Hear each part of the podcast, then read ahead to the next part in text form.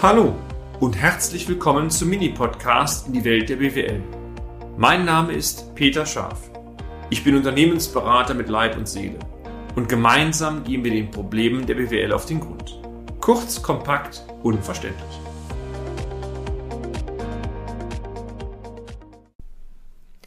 Wie immer freue ich mich wahnsinnig, dass Sie, meine Damen und Herren, heute wieder dabei sind. Zahlen hin, Zahlen her, Unternehmensführung hat mich in letzter Zeit immer stärker beschäftigt. Von daher heute wieder ein Thema aktive Kommunikation. Dieser Beitrag und auch einige weitere Beiträge gehen letztendlich darum, Ihnen zwei Beispiele aus der Praxis zu geben, was eine gute Unternehmenskommunikation bedeutet, aber auch eine schlechte. Und natürlich erhalten Sie wertvolle BWL-Tipps am Ende, die Sie auf Ihr Unternehmen anwenden können. Was denken Sie? Wie wichtig ist eine gute Kommunikationskultur, die durch Offenheit, Wertschätzung und ein konstruktives Ringen um die gemeinsame Sache geprägt ist? Lassen Sie mich raten. Sie haben jetzt weniger als eine Sekunde überlegt. Habe ich recht?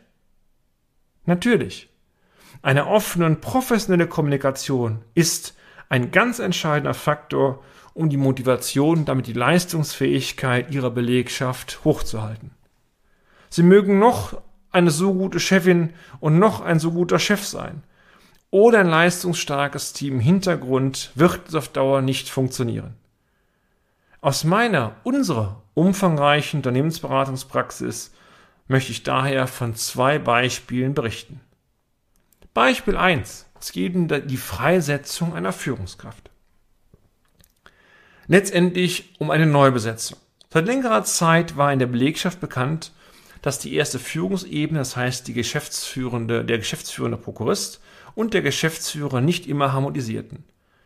Das prägte das Betriebsklima maßgeblich. Streitigkeiten auf der Führungsebene sind nie gut. Und wenn es Streitigkeiten gibt, dann sollten sie in geschlossenen Räumen stattfinden und zwar so leise, dass die Belegschaft es mitbekommt. Es, es, verdichteten sich folglich die Gerüchte, dass der Prokurist das Unternehmen verlassen möchte oder, Sie kennen solche Aussagen, aktiv in absehbarer Zeit gegangen wird. Aber, typisch Mittelstand, über Monate passierte nichts.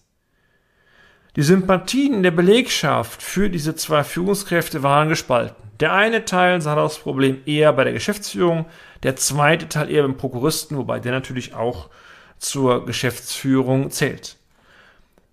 Wenn Sie sich das einmal visualisieren, Sie können sich ausmachen, dass das schon zu Spannung der Belegschaft führt, weil es letztendlich in ein Klasse, Zwei-Klassen-Modell äh, führt oder bindet. Und das kann nicht sein, für keine Seite zielführend. Eines Morgens lieferte die Druckerei neues Briefpapier. Also hier ist es noch so, dass ein Großteil der Rechnungen tatsächlich körperlich gedruckt werden. Noch, noch sehr viel Korrespondenz tatsächlich, Sie mögen es kaum glauben, per Brief ähm, funktioniert. Und auf dem Briefbogen sind, wie bei vielen Unternehmen auch, die handlungsberechtigten Personen aufgelistet. Also hier konkret die Geschäftsführung und natürlich der Prokurist. Ahnen Sie etwas? Ja, genau. Auf den neuen Briefbogen war der Prokurist unten verschwunden. Damit war doch für sämtlichen klar, dass der Prokurist gehen wird oder gehen will oder gegangen worden ist, wie auch immer. Jetzt kommt's aber. Im Vorfeld wurde weder, weder das entsprechende Kündigungsgespräch mit dem Prokuristen geführt, noch im Anschluss daran die Belegschaft äh, informiert. Klasse. Die emotionalen Auswirkungen, die brauche ich nicht näher zu schildern. Das Briefpapier kam rein, Buschtrommeln können eine Geschwindigkeit haben, wo selbst das neueste Internet nicht mitkommt von der Netzstärke her. Einen Tag später natürlich kam die Krankmeldung der alten Führungskraft und selbst die Teile der Belegschaft, die am Ende oder die von der, von der Einstellung, von der Vorgehensweise nicht immer mit dieser Führungskraft übereingestimmt haben, Stichwort Führungsstil und so weiter, war, haben sich klar auf seiner Seite gestellt, sinngemäß, so geht es nicht, weil das möchte ich auch nicht, dass das mit mir passiert.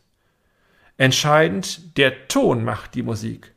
Vielleicht haben Sie auch schon mal selber solche Erfahrungen sammeln können oder auch sammeln müssen. Die Art und Weise, wie Entscheidungen vermittelt werden, sind mindestens genauso wichtig wie die Entscheidung selber. Natürlich. Wenn es um gute Botschaften geht, Gehaltserhöhungen, Lob und so weiter, ist das immer einfacher, als wenn es um schlechte Botschaften geht. Aber auch die schlechten Botschaften müssen so vermittelt werden, dass die Wertschätzung immer noch rüberkommt. Und das ist gar nicht mal so einfach. Unabhängig mal davon, ob die Personalentscheidung der Freisetzung sinnvoll war oder nicht, der Schock über die Art und Weise saß sowohl bei der Person, die es betroffen hat, aber auch in der Belegschaft. Für das, für das Unternehmen hatte das naturgemäß, und das war eigentlich auch von vornherein klar, eine Fülle weiterer negative Konsequenzen. Und eine möchte ich hier in dem Beispiel einmal ausführen. Zu den primären Aufgaben dieser konkreten Führungskraft ähm, zählte die Betreuung der VIP-Kunden des Unternehmens. Tja, Sie können sich denken, der Mitarbeiter war freigesetzt, musste sich natürlich nach einem neuen Tätigkeitsgebiet umschauen, hatte er bereits im Vorfeld schon gemacht und auch sehr zügig eine neue Anstellung gefunden. Und dadurch, dass es die gleiche Branche war, natürlich wurden zuerst diese VIP-Kunden kontaktiert. Und durch diesen wunderbaren, dankbaren Abschluss war natürlich der, der Ehrgeiz nach Möglichkeit, jeden Kunden an das neue Unternehmen zu binden, sehr, sehr hoch. Es stellte sich heraus, in dieser Branche, aber in allen anderen Branchen auch, viele Kundenbeziehungen hängen halt eben nicht nur am Produkt, nicht nur an der Marke und nicht nur am Unternehmen. Sie hängen maßgeblich an der Beziehung zu den einzelnen handelnden Personen ab. Sie haben vielleicht so eine Aussage schon mal gehört, das erste Auto verkauft der Verkäufer, die Verkäuferin, das zweite Auto die Werkstatt, unter anderem Service. Ich habe es oft erlebt, dass hm, Spitzenverkäufer von Automarken, beispielsweise von BMW, zur Konkurrenz gehen, einen Großteil der Kunden, gerade der lukrativen Flottenkunden mitziehen. Ja, selbst bei Banken ist es so, wenn Sie einer konkreten Bank all die Jahre treu waren und Sie dort eine sehr gute Betreuerin, einen Betreuer hatten, mit dem Sie alles machen konnten, und dieser Betreuer wechselt jetzt zum anderen Institut und Sie merken danach, es läuft nicht mehr richtig. Da bin ich ganz ehrlich. Dann sind Ihnen die Konditionen tendenziell egal, wobei die sich aus meiner Erfahrung eh nicht so wahnsinnig unterscheiden. Entscheidend ist, Sie haben Ansprechpartner, mit denen Sie um die Sache ringen können. Und das führt dann oftmals dazu, dass die Bankverbindung Zeitablauf auch wechselt. Und das Institut, was sie haben, ist, und das ist bei mir auch so, natürlich nicht ganz egal, aber oftmals ist es die Beziehung, die hintersteht. Lassen Sie mich wie immer aus diesem Beispiel ein kurzes Fazit ziehen.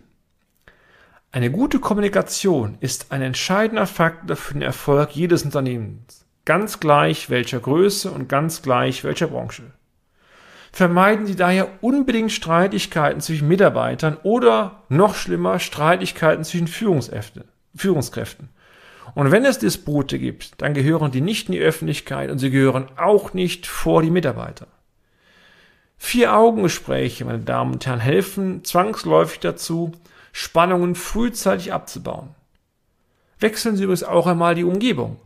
Ein schwieriges Gespräch während eines entspannten Spaziergangs zu führen, ist etwas ganz anderes als zwischen zwei Terminen am besten doch in den Büroräumen. Auch das kann ungemein helfen. Und wenn es dann doch einmal sein muss, entscheiden Sie unter beidseitiger Wertschätzung der Person, wenn sich Wege trennen. Wenn Sie dann für beide Seiten noch eine akzeptable und gesichtswahrende Brücke bauen können, dann ist der, Rahmen, der, der Schaden im Rahmen des Schlechten noch optimiert worden. Übrigens, die Einbindung eines externen Moderators hilft ungemein, die Emotionen zu senken. Übrigens, wenn Sie keinen kennen, ich kenne einen. Wen? Das verrate ich Ihnen natürlich nicht. Im nächsten Blog möchte ich Ihnen herzlich gerne von einem weiteren Beispiel äh, berichten, Thema Kommunikation, in dem Fall von einem positiven Beispiel, von denen, so denke ich, Sie wiederum einige wertvolle Tipps für Ihre Praxis ableiten können. Und damit sind wir auch schon am Ende des heutigen Podcasts. Haben wir Ihr Interesse geweckt? Fein. Dann besuchen Sie uns doch einmal auf unserer Homepage unter www.scharf-office.de und schalten Sie auch beim nächsten Mal wieder ein auf eine kleine Reise in die Welt der BWL. Ihr Peter Scharf.